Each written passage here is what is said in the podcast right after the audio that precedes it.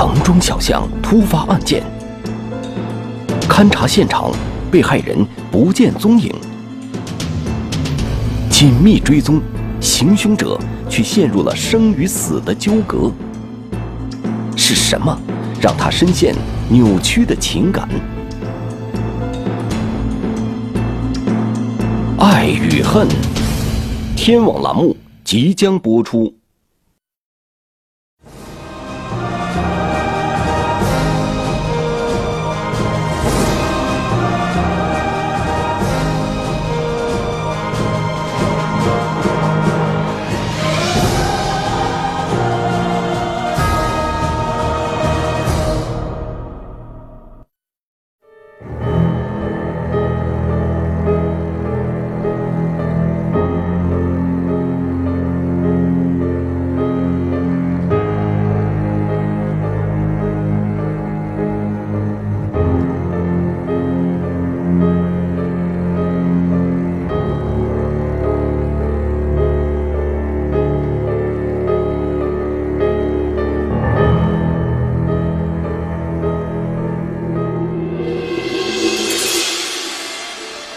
一八年四月二十九日是劳动节的休假日期。湖南省衡阳市蒸乡公安分局刑侦大队原本休假的民警，却被一个电话叫回了公安局。讲的就讲说放案子了，就说就是就是要我们过来嘛。原来这天下午五点多，辖区内的金果家属区发生了一起案件。报警电话就是说，发发生了一起故意伤害案件，有一个女的被被被人刺伤了，出了很多血，现在生生命比较危比较危险。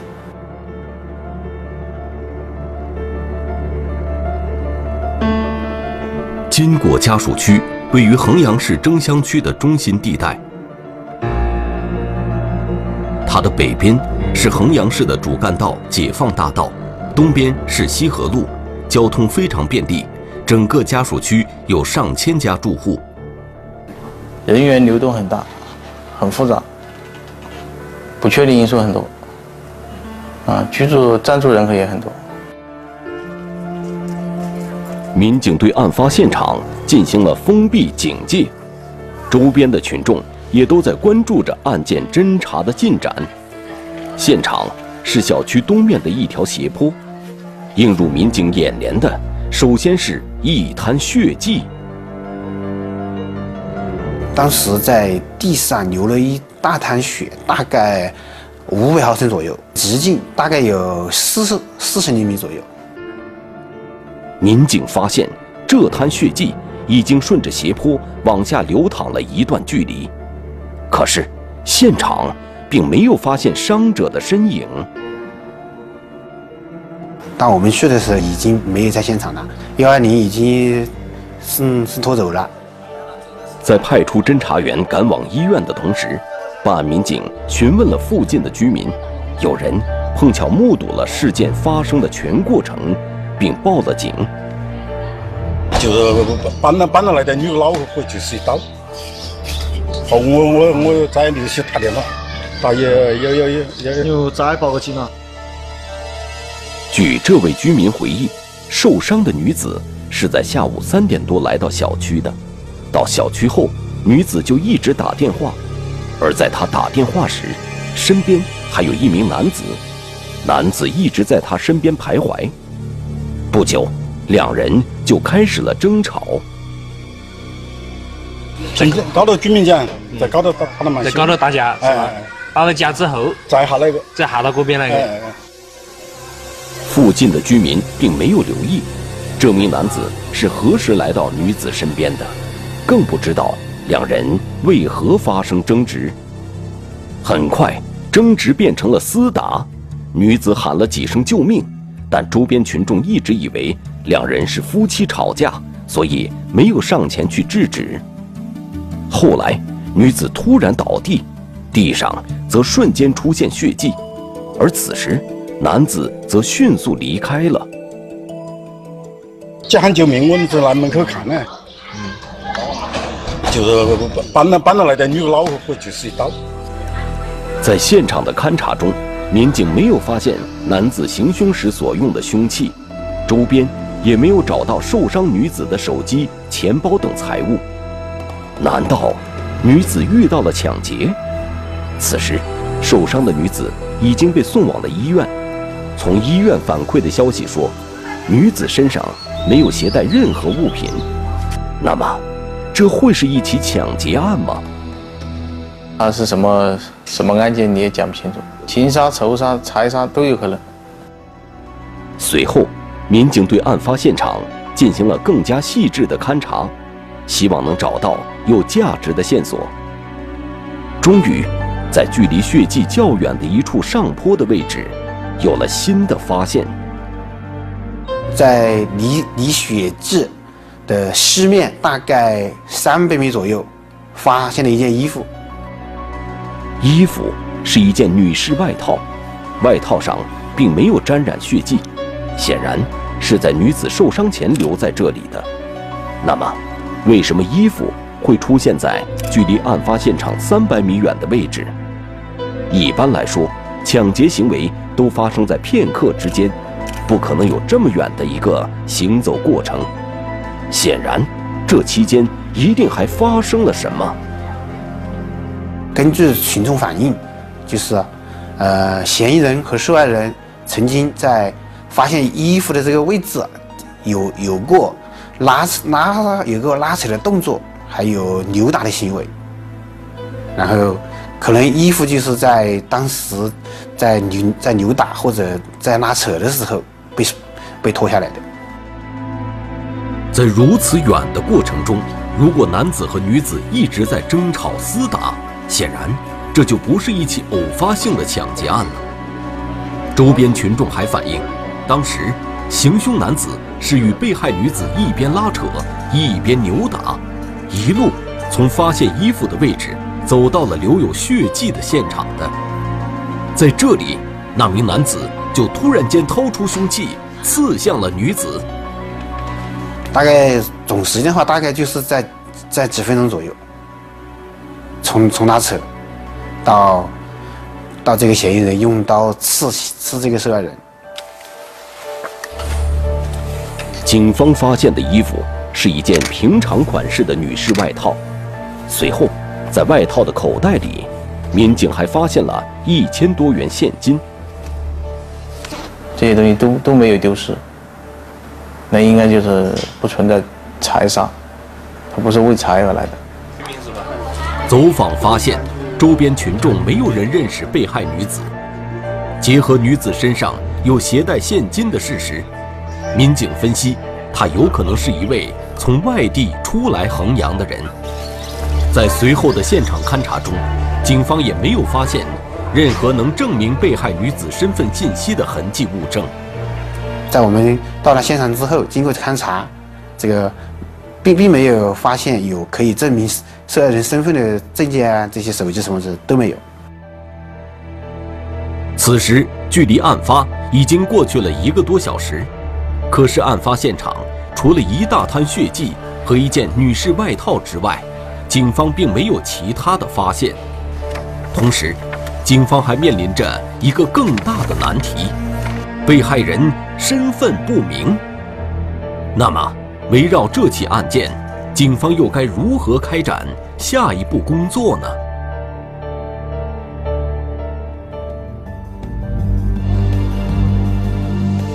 假日期间，居民小区突发命案，死者身份不明，警方又该如何取证？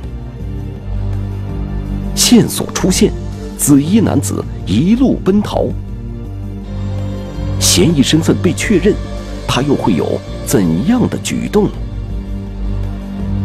爱与恨，天网栏目正在播出。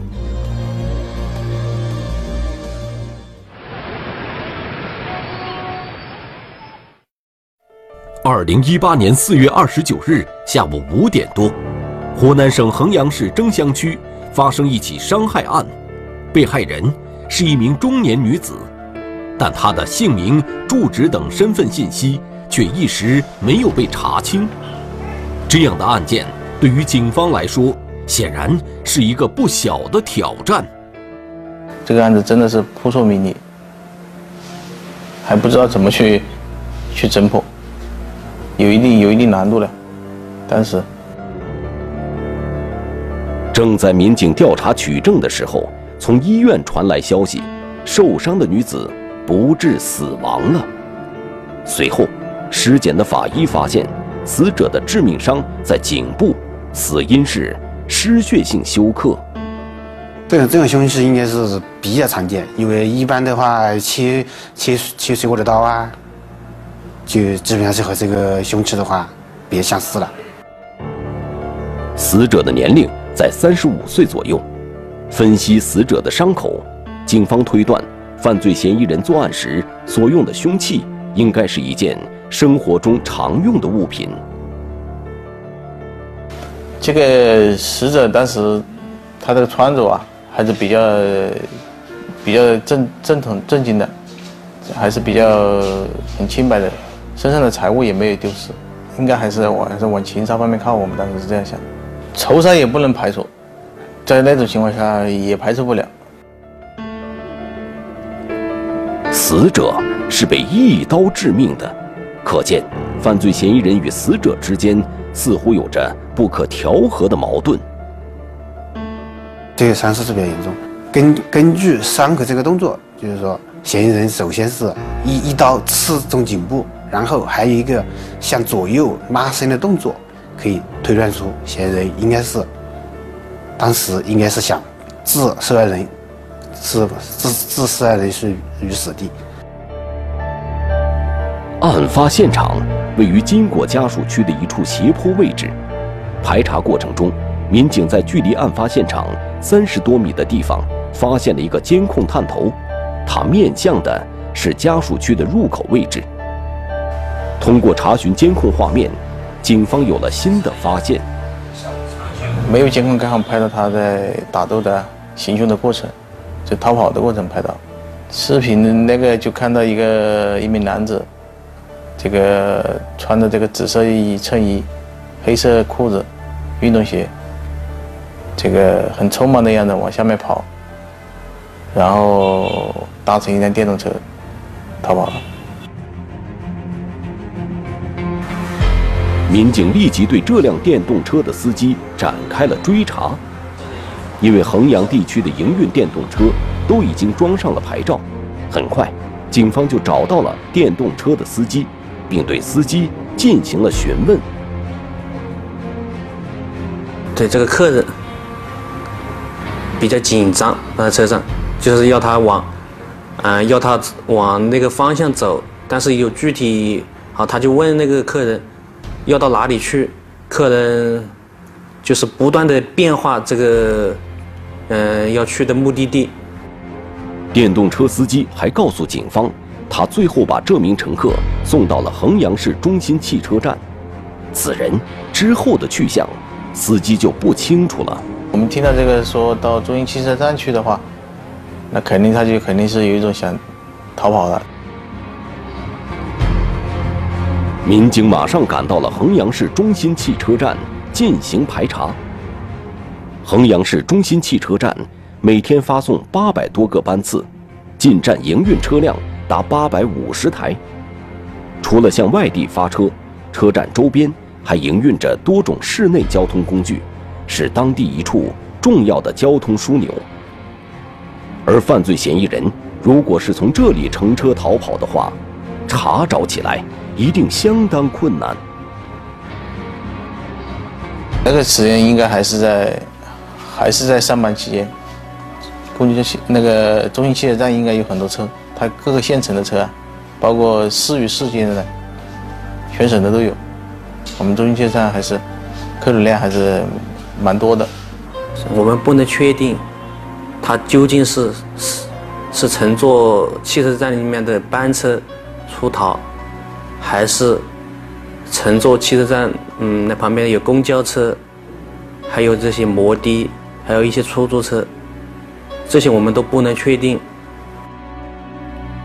为了节省时间，警方兵分两路，一路在周边走访，一路调取了汽车站周边的监控视频。很快，通过视频追踪，警方发现了疑似行凶人的身影。就刚好我就可以看到他，在这个口子上面，在这个中央中心汽车站这个路口上面，坐了一辆黄色的的士车。民警看到犯罪嫌疑人所乘坐的是一辆湘 D XT 牌照的出租车，警方与出租车公司取得了联系，获取了该出租车司机的联系方式，并拨打了出租车司机的电话。啊，我我们当时跟这个的士司机联系的时候，的士司机他反映的是，他正从三塘返回市区的这个路上。随后。民警找到了这位出租车司机。据司机反映，下午五点半左右的时候，在市中心汽车站，他搭载了一名中年男子。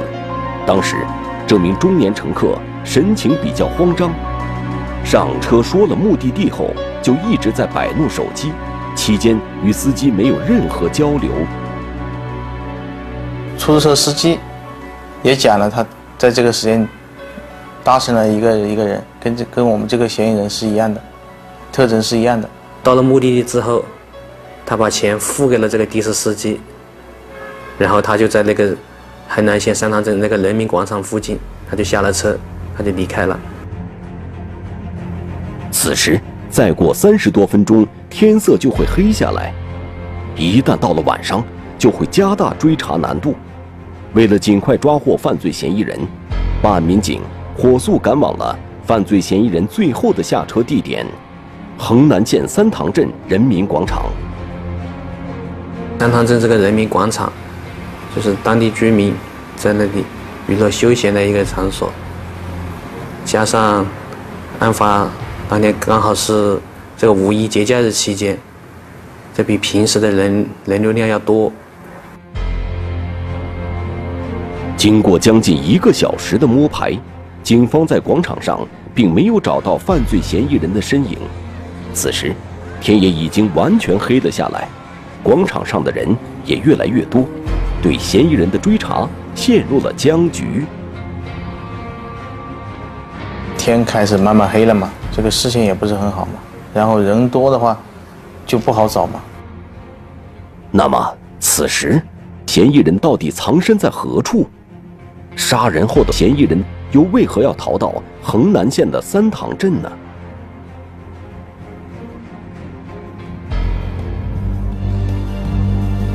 假日期间，住宅小区突发命案，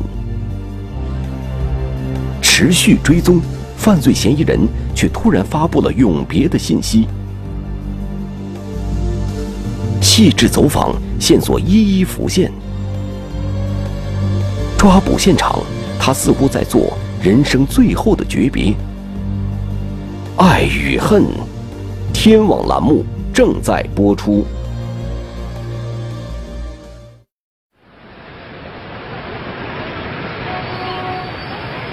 二零一八年四月二十九日下午五点多，湖南省衡阳市蒸祥区发生一起命案。就在警方陷入僵局时，衡阳市公安局蒸湘分局再次接到了报警。一名年轻小伙来到刑侦大队，说自己的母亲失踪了。嗯，有人控制他，就问他他母亲叫什么名字，他就说他母亲叫周某。根据报警人的描述，民警觉得失踪者的身体特征与下午命案中的死者非常相似，莫非死者就是报警人的母亲？民警立即让报警人进行了辨认。最终确认了死者的身份就是他的母亲周某。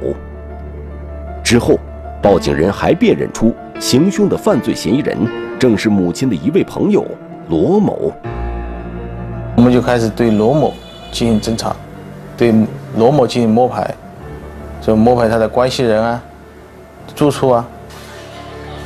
就在警方调查罗某的时候，民警又接到群众的反馈，有人。在一个本地的微信群里发布了一条奇怪的信息，并且信息里还提到了死者周某的名字。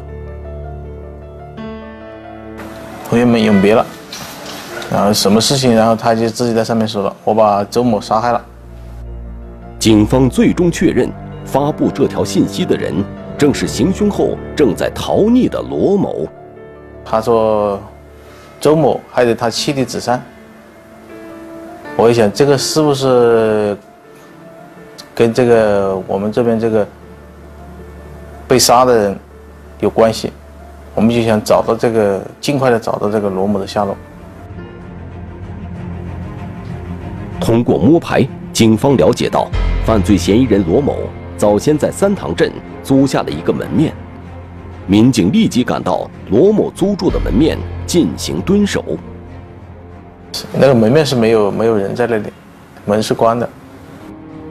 由于之前罗某曾提到过要自杀，为了防止意外的发生，蹲守民警进入了罗某承租的门面房。经过搜索，在门面房里。民警发现了罗某作案时所穿的那件带血的上衣，而犯罪嫌疑人罗某却不在房间内。那么，换了衣服的罗某到底去了哪里呢？呃，这个时候线索基本上全部中断，唯一的就是掌握已经知道了这个嫌疑人。在案发三个小时后，从三塘派出所又传来一个消息，有群众报警称。在一处工地上，有人发现了疑似罗某的身影。报警人还说，和罗某在一起的还有一名女子，一男一女，在一个空旷的工地上面，嗯，在那里见面，聊了一段时间，情绪还比较激动。警方立即赶到了这处工地，并对工地进行了细致的排查，但并没有发现。犯罪嫌疑人罗某和这名女子的身影。当时这个在工地上面有差不多有两个足球场这么大，堆积了很多的泥土。这工地一片漆黑，它全部是那种黄土泥巴。犯罪嫌疑人罗某为什么要来一处荒僻的工地？出现在他身边的那名女子又会是什么人呢？既然此前罗某在微信群里。说过要与人永别的话，那为什么还要在这里跟一名女子见面？想到这儿，办案民警顿时紧张起来。我们担心这个罗这个犯罪嫌疑人罗某又会再去谋害一条生命。警方再次对罗某的社会关系进行了梳理，从而了解到罗某在三塘镇还有一位非常要好的女性朋友费某。那么，工地上出现的那名与罗某在一起的女子，会不会就是费某呢？当时我们从这个嫌疑人的同学，还有他的他这个社会圈子里面，我们了解到，啊，在这个三塘镇，呃，有一名一名这样的女子，她大概五十多岁，是罗某认识的一个姐姐。关系比较密切，啊，我们，啊，就是怀疑，这个罗某见的这名女子，有可能，就是他，跟他关系比较密切的这个费姓女子。随后，民警对费某进行了询问，经询问，晚上与罗某一起出现在工地上的女子，正是他本人。据费某讲，是罗某给他打电话。约他在工地上见面的，到了工地后，嫌疑人罗某告诉他，说他已经把周某杀害了，同时，罗某自己也准备要自杀。这个费某去劝他到公安机关自首，他就说：“你不要不去自首。”他就说：“那个费某就说他要报警，他说你不要报警，你报警我要把你也杀害。”虽然发布了自杀永别的信息，可还是换了衣服，又找了异性朋友见面。犯罪嫌疑人罗某的一系列反常行为，让民警匪夷所思。那么，此时罗某的葫芦里到底卖的是什么药呢？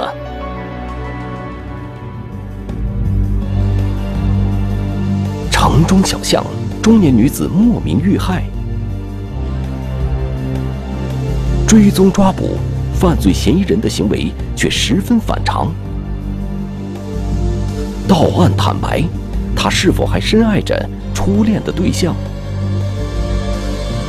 一段孽缘，摧毁了两个本该美好的家庭。爱与恨，天网栏目正在播出。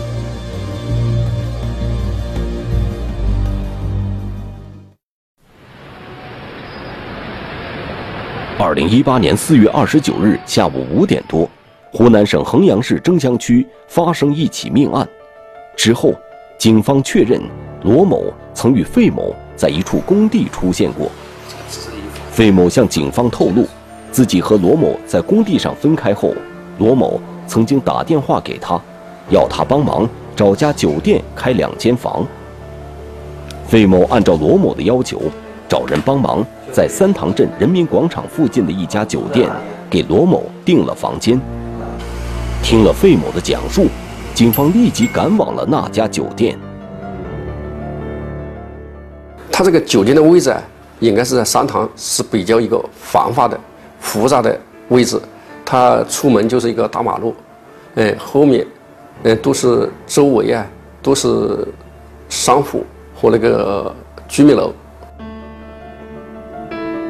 由于这家酒店地处繁华地段，周边环境比较复杂，为了防止在抓捕的过程中出现意外，警方在进入酒店后，立即对酒店进行了警力布控。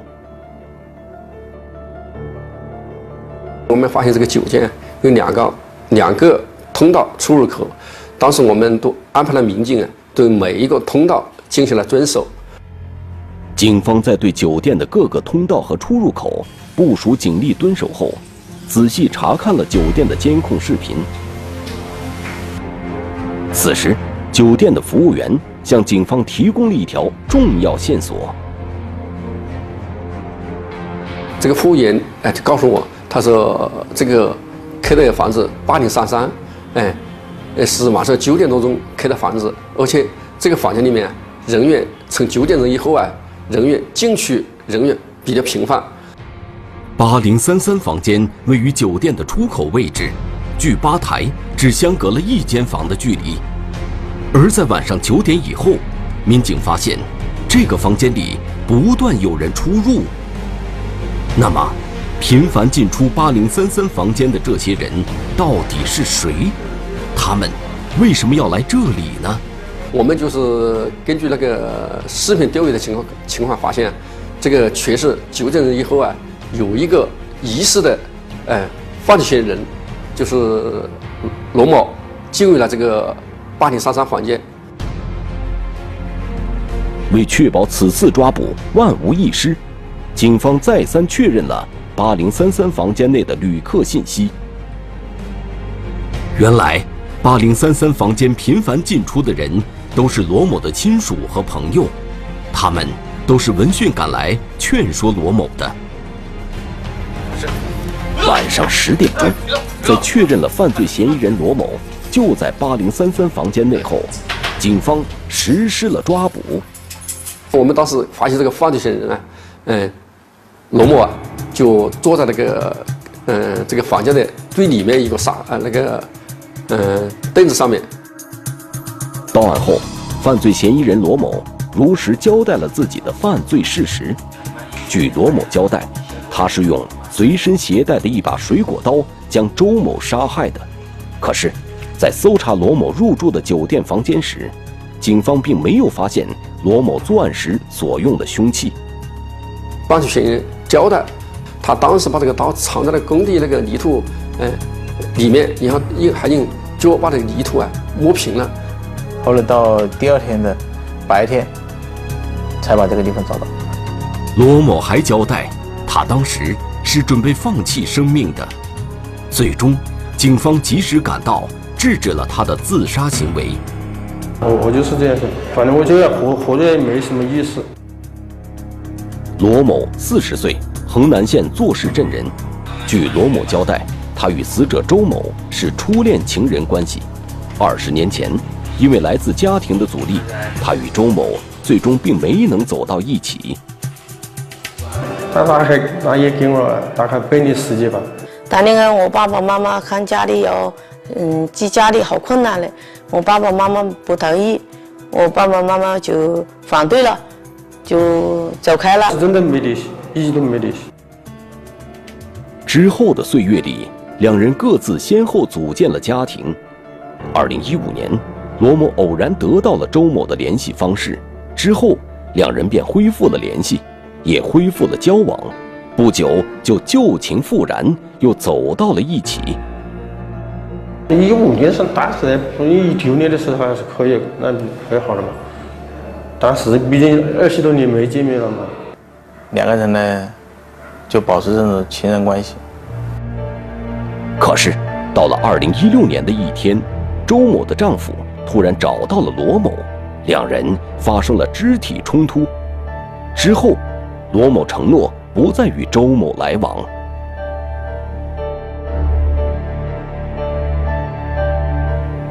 不久，周某也跟随丈夫去了外地打工。